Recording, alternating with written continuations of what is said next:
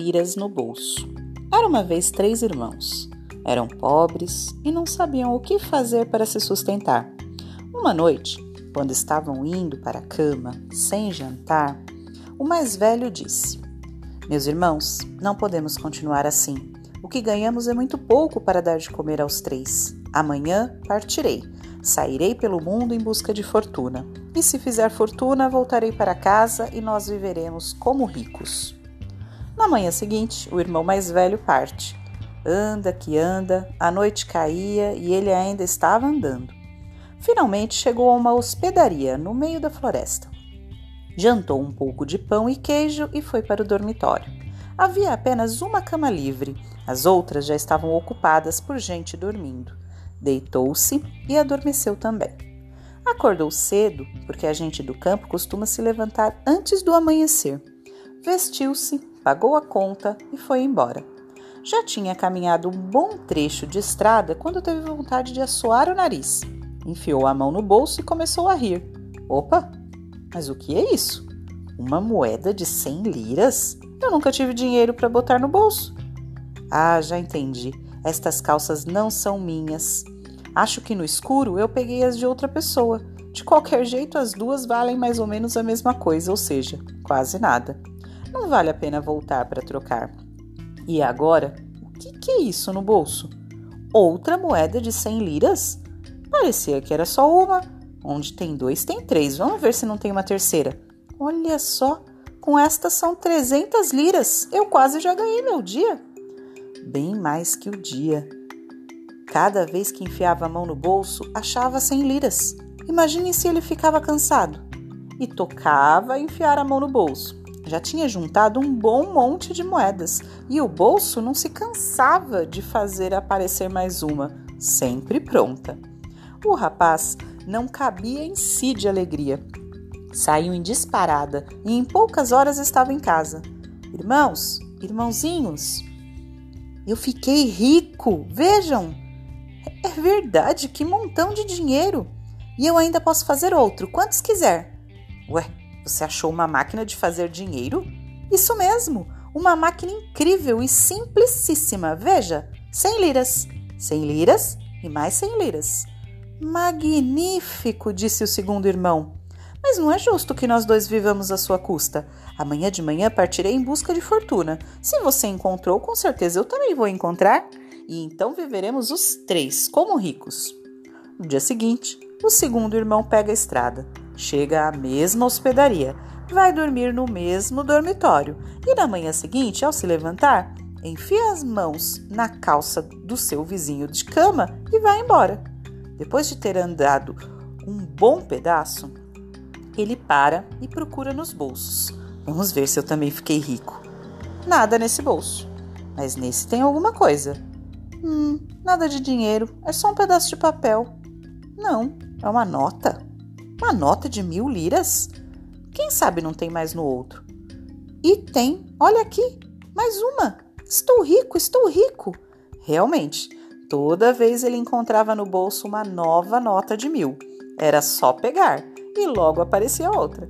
Portanto, aquelas também eram calças milagrosas. Naturalmente, o segundo irmão fez o mesmo que o primeiro e voltou depressa para casa, feliz da vida. De longe começou a gritar: Irmãos, irmãozinhos, eu também fiquei rico!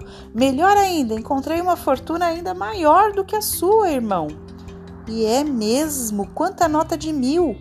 E posso fazer quantas eu quiser. Quer dizer, disse o irmão menor, que você também encontrou a máquina de fazer dinheiro. Bem, amanhã é a minha vez de sair pelo mundo. Se vocês dois conseguiram, por que eu não conseguiria? Mas você não tem por que ir, disseram os irmãos.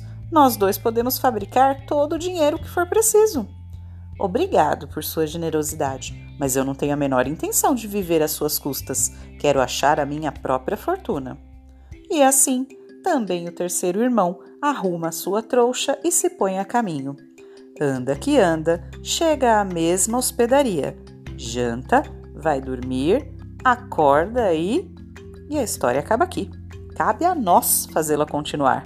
Eu imaginei três finais.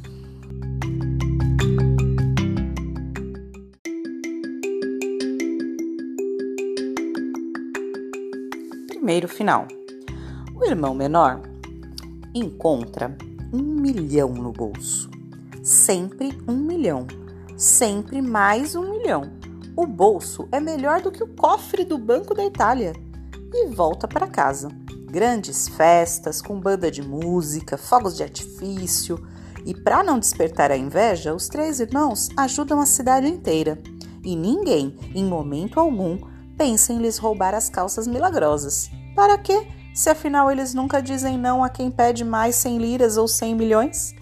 Agora já faz tempo que os três irmãos morreram. Mas, se vocês forem à cidade deles, poderão ver suas calças expostas no museu local, ao lado do sabre do famoso general Pastro Fazieto.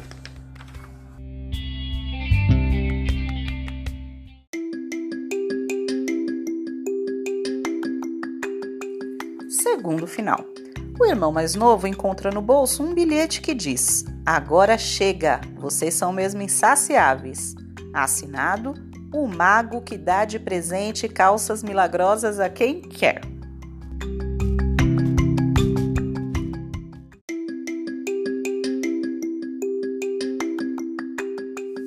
Terceiro final.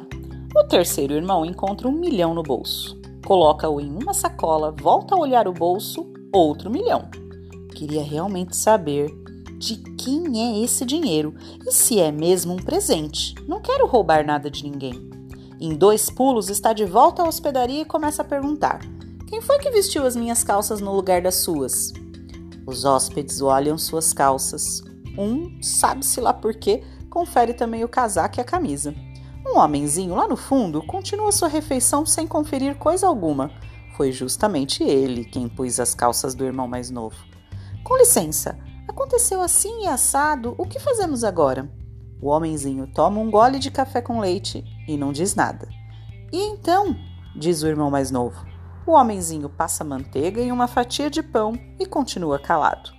Não quer suas calças de volta? Ufa, que chateação!